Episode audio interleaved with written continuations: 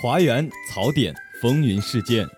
当你深陷窘境、不吐不快的时候，奇葩热点，环球趣闻。当你寒窗苦读、遍观奇闻的时候，态度、观点畅所欲言。当你杯中有酒却无人论道的时候，当你失意落寞需要人陪，当你成就喜悦渴望分享，当有趣的灵魂找不到归宿。你好，这里是华广直播室。这里是华广直播室，欢迎收听本期的《大话天下》。直播间里，我们与你一起吐槽，一同畅聊。欢迎收听本期的煮酒论道。华大街头，我们脑洞大开，等你发声。接收最新最热资讯，说出最真最诚心声。华广直播室，直播你的生活。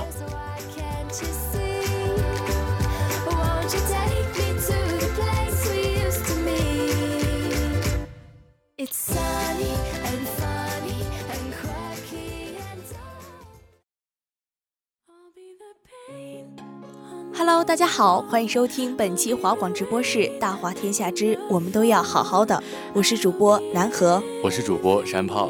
不瞒你说呀，在开始之前，我还是比较兴奋的。我们的红牛组合可是再一次的合体了，哎呀，真的是很期待今天的表现呀。那可不是嘛，而且这也是本学期最后一次的节目了。都到最后一次的节目了，你难道就不想夸夸我吗？你倒是说说看，你有什么好夸的呀？就连最近经常去的健身房，还被人说你长胖了。哎呀，也不能这么表面。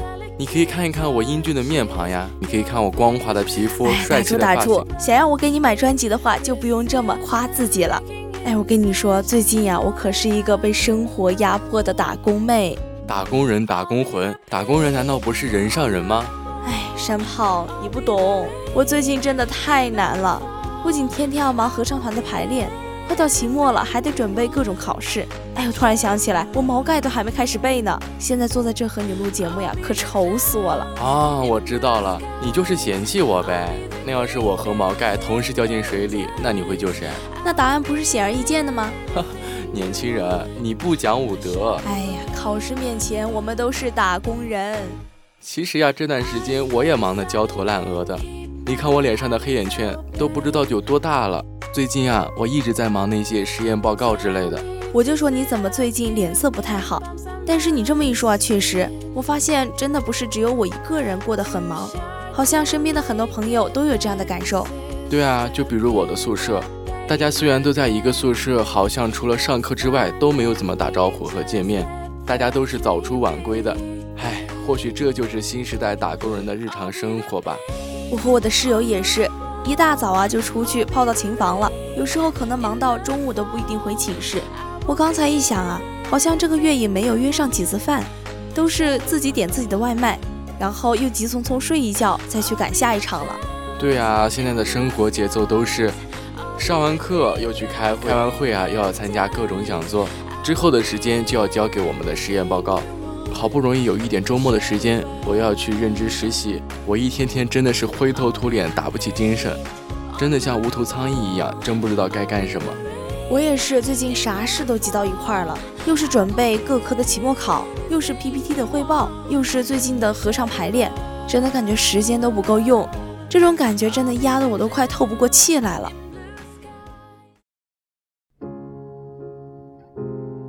二十八岁了。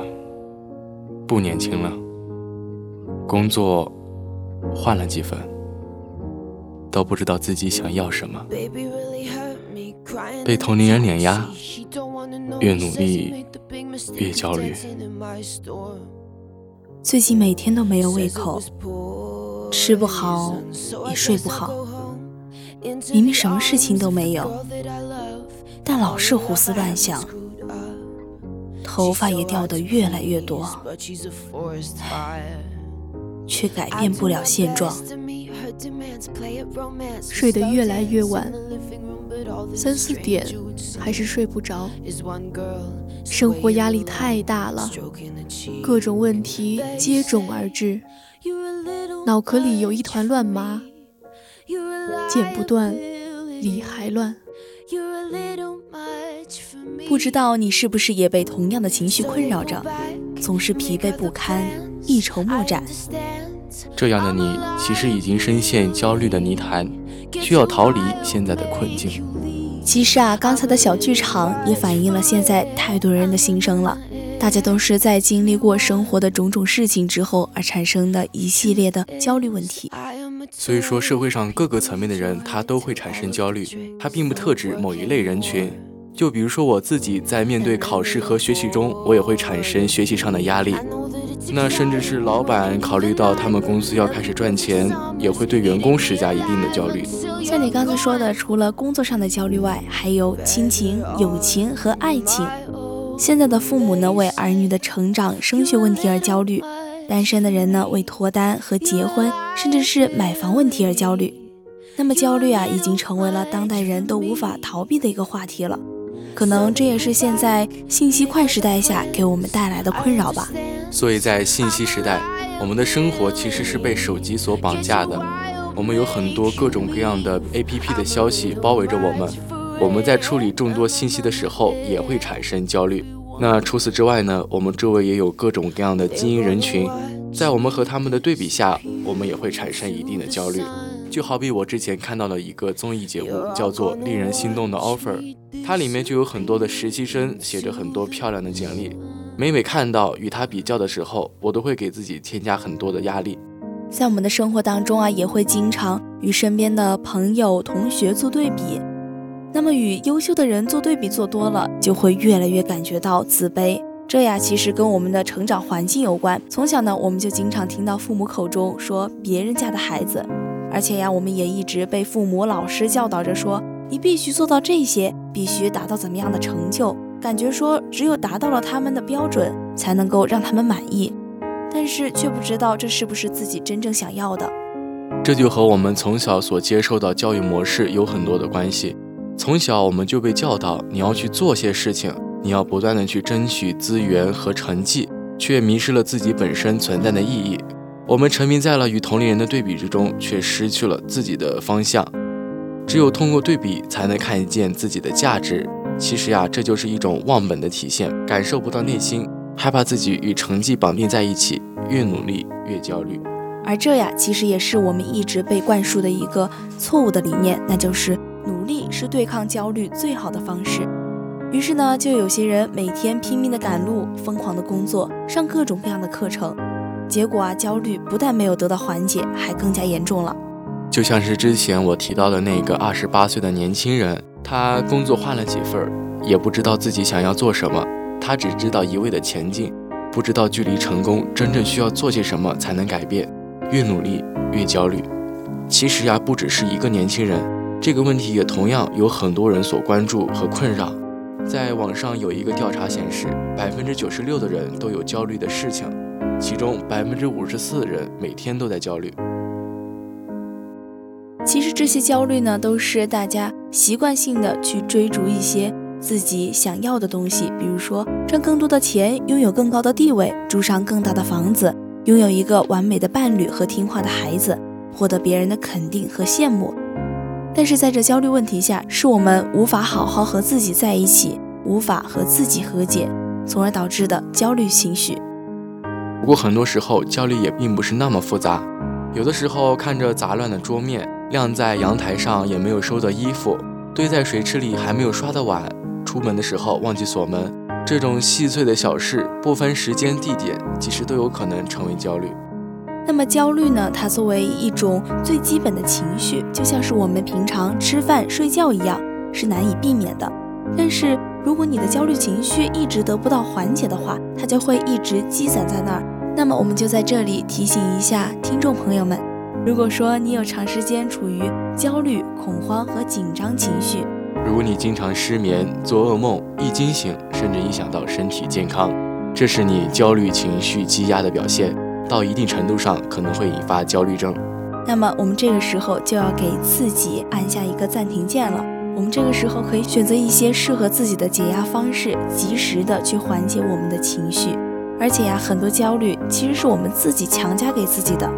那么究竟如何才能有效解决我们的心理焦虑情绪呢？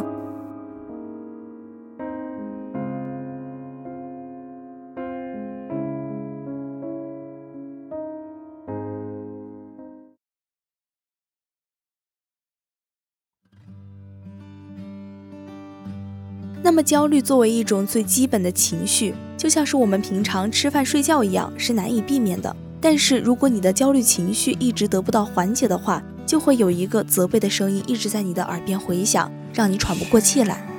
就像是我知道的一位从小城市考过来的一位大学生，为了追赶上自己的同学，他给自己安排了一天满满十四小时的学习日程。可是即便这么努力，他仍然觉得自己太懈怠了。每次想要放松和休息的时候，心里面就会产生无尽的罪恶感和内疚感，从而越来越焦虑。可是他越焦虑，就越没有办法重新投入学习。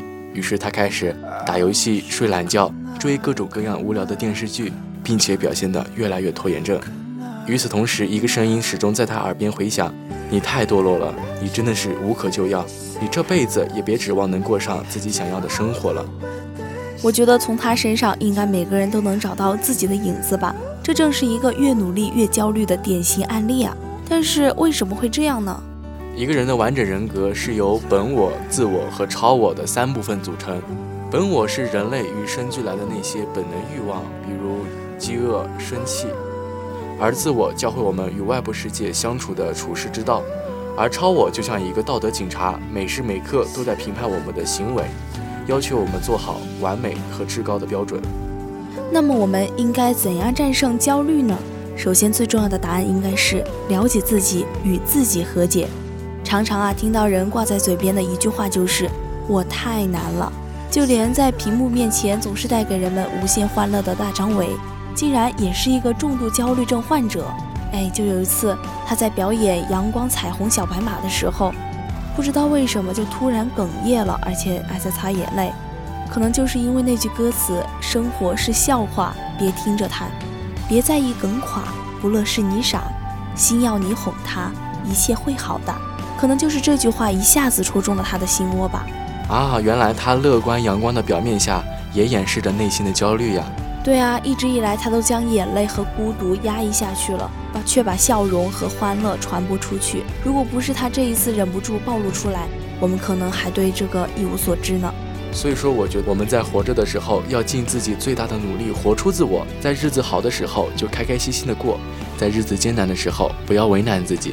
人活一世实在不易，我们要珍爱自己，珍爱生命，珍爱时间。其次，我们可以尝试的通过一些引导性的问题来发现内心的症结。你的本我、自我、超我是过于强大、过于弱小，还是刚刚好呢？你的内心深处又在执行怎样的标准呢？你的本我、自我、超我是过于强大、过于弱小，还是刚刚好呢？你的意识层面认为什么才是最重要的呢？你的内心深处又在执行怎样的标准呢？从小到大，你头脑中的哪些声音经常跳出来，对你的周遭加以指责？我们可以不停地对自己进行提问，去探索更深处的自己。慢慢的呀，你会发现，锁住自己无形的枷锁被打开了，你的生命力被释放，过得更平和、从容而向上。我们可以不停地对自己进行提问，去探索更深处的自己。慢慢的，你就会发现另一个自己。最后呢，你要让自己处在有事可做的状态。如果你真的焦虑了，在治疗焦虑的过程中，你应该让自己有事可做，这一点很重要。而且啊，我们在解决完一堆事物下来的时候，可能会进入到自己的舒适区。这个时候啊，就不必要给自己太多的负担，认为自己无所事事。这个时候，我们可以放松心态，放慢脚步，才更能发现生活的美好。其实呀，生活中的焦虑无处不在，我们很难说。如何去避免它？但是可以选择和焦虑共处，用科学的办法去消除负面情绪带给我们的各种影响。生活中美好的事情真的是太多太多了。答应我们，当你被焦虑缠身的时候，不要被它掌控，不要去否定自己，转换角度，也许你会发现新的思路。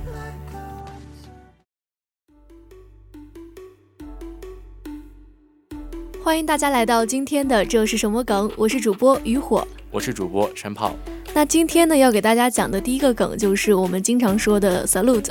这个 salute 其实我觉得它的产生还是呃挺奇妙的，因为这个 salute 其实存在很久了。像之前陈冠希他是有一首歌里面说呃 salute 这个词嘛。那像最近很火呢，是因为黄子韬的一场直播，他在直播里面就无数次的讲了这个梗。然后呢，有网友评价说他当天晚上的直播简直就像一个娱乐圈的在逃保安一样。所以说，在那几天我逛淘宝的时候，简直被 salute 给刷爆了。对，不只是淘宝，就像我们平常在发朋友圈或者是微信对话的时候，也经常会发 salute。我记得在 salute 之前，另一个相似的比较火的梗就是那个 respect。对啊，我当时就觉得哇，吴亦凡的 respect 简直是太火了，跟那个 skr 一样。对，这些都是一些明星造出来的网络热词，其实也不是造，就可能说是由于他们的知名度比较广，从而呢让这个热词的传播度更广一点。所以我觉得 salute 是一个引导大众潮流的一个很好的现象。其实现在呢，年轻人也很喜欢用这种网络热词。除了 salute 之外呢，呃，我在抖音上呢就看到最近有一个很火的，就是奥特曼要带我走了这样一个话题。呃，主要意思呢就是很多男孩子不是小时候看那个动画片会看那个迪迦奥特曼嘛？那现在呢，抖音上经常有一个视频，就是说可能我来不及开会了，我来不及做什么事情，我来不及吃饭了，迪迦奥特曼又带我走了，这样一个新的现象的产生。不得不说，网友的脑洞还是非常大的，每次看到都让我感叹，咱们的抖音用户真的很能造梗。